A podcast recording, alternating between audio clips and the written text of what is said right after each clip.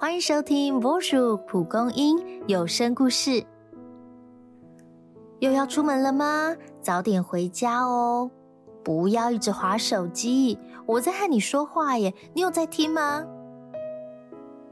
明明很在意，但面对爸妈的唠叨，又忍不住回嘴，甚至只想逃离现场。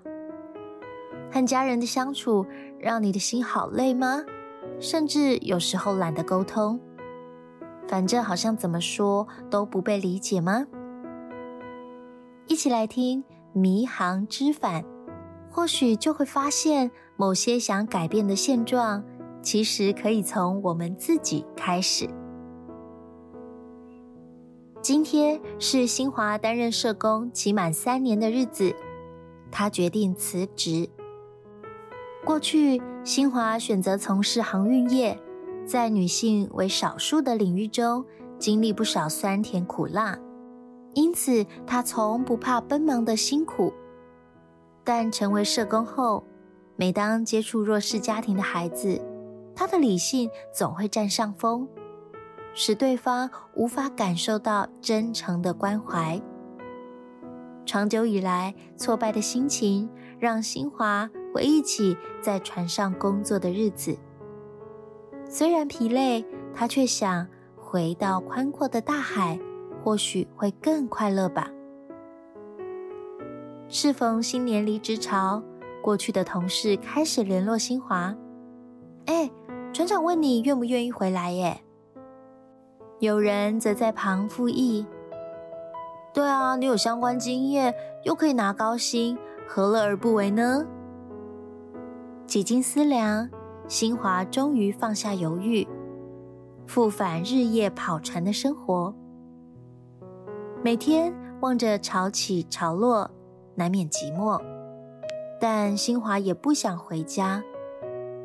他的家庭关系本就若即若离，加上对于职业规划的意见分歧，新华渐渐筑起无形的心墙。对他来说啊。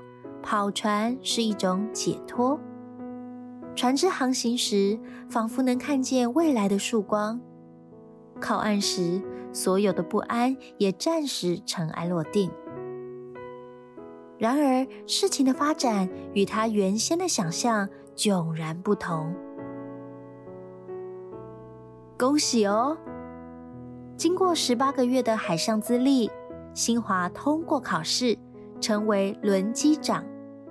举凡消防、急救、维护船只系统，通通难不倒他。船长特地举办庆功宴，甚至相约围炉。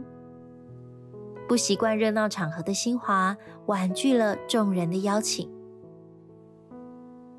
他躲进仓房，准备确认物料的剩余数量，没想到一个狼苍被地上的工具箱绊倒。在膝盖画下两道伤痕，还没回神，相似的情境与疼痛感恍然撞开童年回忆的大门。过去，新华曾学滑板车，但因技巧生疏，总是摔得伤痕累累。爸爸陪他反复练习，还买了护具。在新华意图放弃时，鼓励他。坚持到底，等你学会的那一天，才能享受骑车的乐趣。而当天回家，母亲默默为他擦药，即使担心，也没有一句责备。常年忙于工作的父母，也许不是完美无缺，却以他们力所能及的方式关爱着遭遇各样人生挑战的他。行经多时，船只终于靠岸。借由码头提供的讯号，船员开始联络亲友，互相道贺。此时，船长端着餐点上前，对新华说：“再忙也要吃饭，相信你的家人，也希望你好好照顾自己哦。”他不禁想起家人捎来的讯息。确实是千篇一律的“吃饱了没”，但那些朴实无华的问候，从未因他已读不回而间断。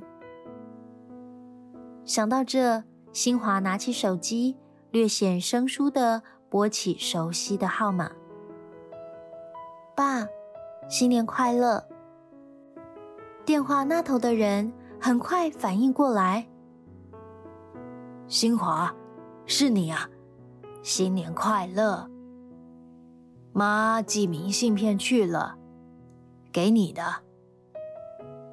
新华哭笑不得的问：“我们卸货以后就要离开这里了耶，他要把明信片寄去哪里呀？”爸爸轻咳了一声，有些难为情的回应：“ 哦，你的心里吧。”亲爱的朋友，你是否有些心里话？从未说出口呢？深深浅浅的互动都会在生命中留下痕迹。因此，除了接受，我们还能选择回应，甚至付诸行动。鼓励正在听这则故事的你，找一个机会，对家人或朋友倾心吐意，表达你的感受与想法。相信你会发现勇气的力量。带出关系的改变。